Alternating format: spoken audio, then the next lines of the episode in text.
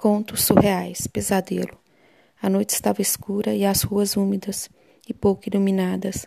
As árvores pareciam cantar drasticamente a cada batida do vento. Na calçada, o barulho do salto alto acelerava apressado. E um frio descobria o medo no estreitar da rua, mas ela não se deteve.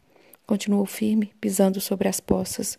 O céu estava negro e revelava a lua autoritária empalidecida. Não havia mais ninguém, nem mesmo um cachorro no final da noite.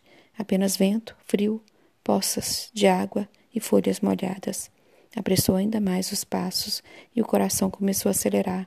Os pés já estavam dormentes devido à força embrutecida no caminho, e o vulto passou rapidamente, e ela deu um grito de horror que ecoou até a indústria velha e abandonada.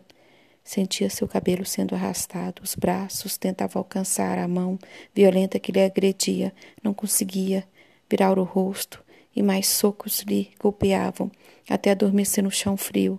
Acordou com a tira de sol na sua face, com as roupas molhadas e rasgadas. Sentiu seu ventre em febre. Na boca, o gosto de sangue, o peito aberto e a carne revelada. Tentou levantar-se. Nesse momento, a ambulância parecia que iria ao seu encontro, mas estava sozinha no final da rua e ao lado apenas a indústria velha e esquecida de um passado próspero.